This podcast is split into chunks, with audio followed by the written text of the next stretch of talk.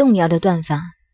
关于动摇的断法，六爻安定的，以本卦卦辞断之；一爻动，以动摇之爻卦辞断之；两爻动者，则取阴爻之爻辞以为断。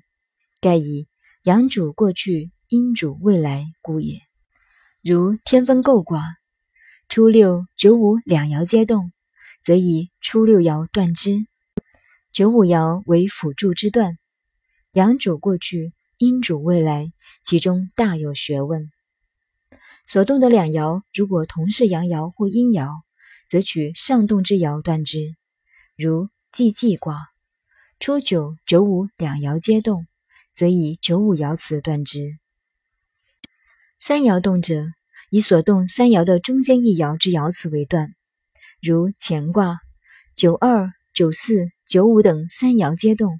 则取九四爻爻辞为断，四爻动者，以下进之爻辞断之。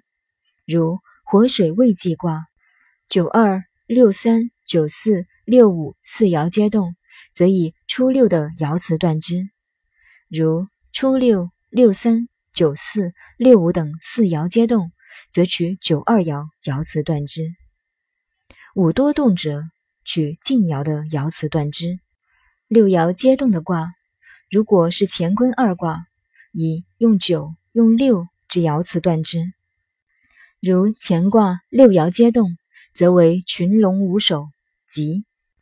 乾坤两卦以外的其余各卦，如果是六爻皆动，则以变卦的断辞断之。如天风姤卦六爻皆动，则以乾卦的断辞断之。因为姤卦是从乾卦变来，姤卦是在八宫卦的乾宫之中。